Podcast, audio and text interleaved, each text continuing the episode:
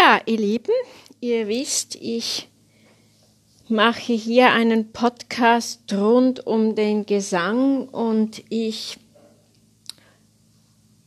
beleuchte ja auch Biografien von, von Musikern ab und, und an oder von Musikerinnen, von der Fanny Hensel zum Beispiel, habe ich schon einen Podcast zu gemacht.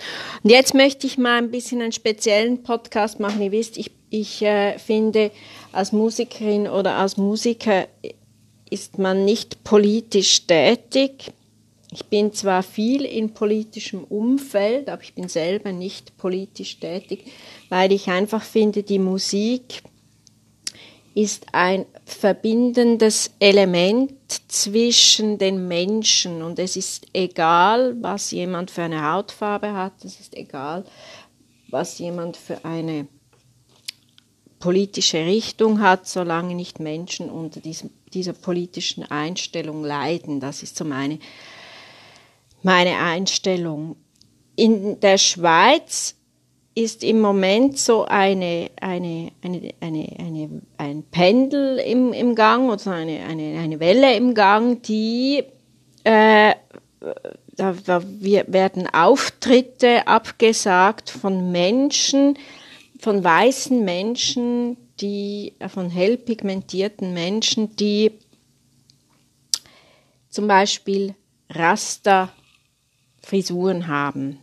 Und die Genre Rock, Pop, Jazz, RB haben alle ihre Wurzeln in der Sklaverei. Gospel in der Kirche oder auf den Baumwollfeldern, dort sangen sie den Blues. Ich finde einfach, jeder Musiker, der Rock, Pop, Jazz spielt, ist mit der Geschichte der Sklaverei irgendwo verbunden. Wir wissen um das. Wir können es nicht ungeschehen machen. Alle diese Musikerinnen und Musiker, wenn sie sich näher mit, mit der Geschichte eines Stücks befassen, wissen das, kommt, kommt, kommt man nicht drumrum, weil man beleuchtet ja immer das Umfeld. Man weiß, in welchem Umfeld sich jemand bewegt hat, der dieses Stück komponiert hat. Das ist in allen Musikrichtungen so. Wenn ich Debussy singe, weiß ich, wo sich Debussy bewegt hat, wer getroffen hat. Würde man diese Kriterien der Aneignung als Ausschluss wählen, hm, als Musikerin oder als Musiker bedarf es der Einsicht und viel, ich finde einfach auch viel gesunder Menschenverstand. Es ist so viel, wir, wir richten uns so stark im Moment auch an Ideologien, kann man alles machen.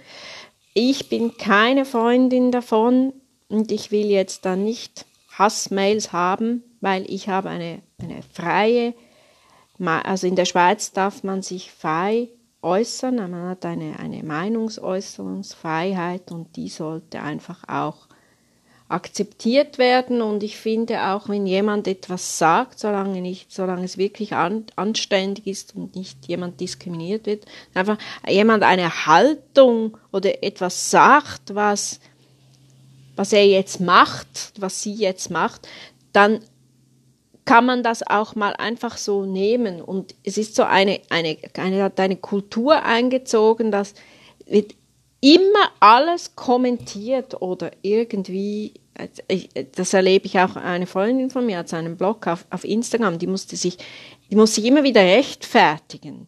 Das geht aus meiner Sicht, geht das einfach nicht. Es ist auch, man kann diesen Anstand einfach auch noch bewahren, dass man dass man jemanden seine Meinung lässt, nicht dort in den Garten tritt, weil es einfach auch unanständig.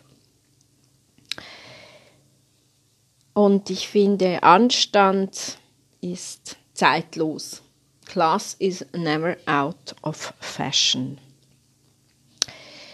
Wir leben so eben jetzt in dieser Zeit, dass Cancel Culture Pendel, das denke ich wird wieder zurückschlagen. Wir leben in einer Zeit, in einem Zeitalter fanatischer Empörung und Rechthaberei. Das ist so meine, meine, meine, meine Sichtweise auf die Dinge, sage ich mal. Damit spreche ich die Kolonisation nicht schön, im Gegenteil, es ist, es, das ist ein Ungeheuer und, und, und, und, und gewaltige Ungerechtigkeit, die da ge gebiet. Keine Frage, gar keine Frage. Dieses Um sich schlagen macht aber das Geschehene nicht ungeschehen. Das müssen wir einfach auch sehen. Es gab immer Dinge in der Geschichte, die, die waren furchtbar. Das, das wird es immer wieder geben, leider. Das, das, der, der, der, der Mensch kann auf Abwege kommen kann auf, auf Irrwege kommen, ganz furchtbar, das ist so. Ich denke, Aufarbeitung, Versöhnung und Güte ist der Schlüssel, weil versöhnen kann man nur durch Güte, denke ich. Die Kultur ab, das, das, wenn man die Kultur abklemmt, das war in der Geschichte immer schon ein Anzeichen von Totalitarismus, egal welche, von welcher politischen Seite. Und Totalitarismus ist kein sanfter Weg. Das wird es nie sein. Ja, da wollte ich mich mal ganz kurz dazu äußern. Ich wünsche euch lieben einen ganz wunderbaren Tag, eine ganz tolle Community.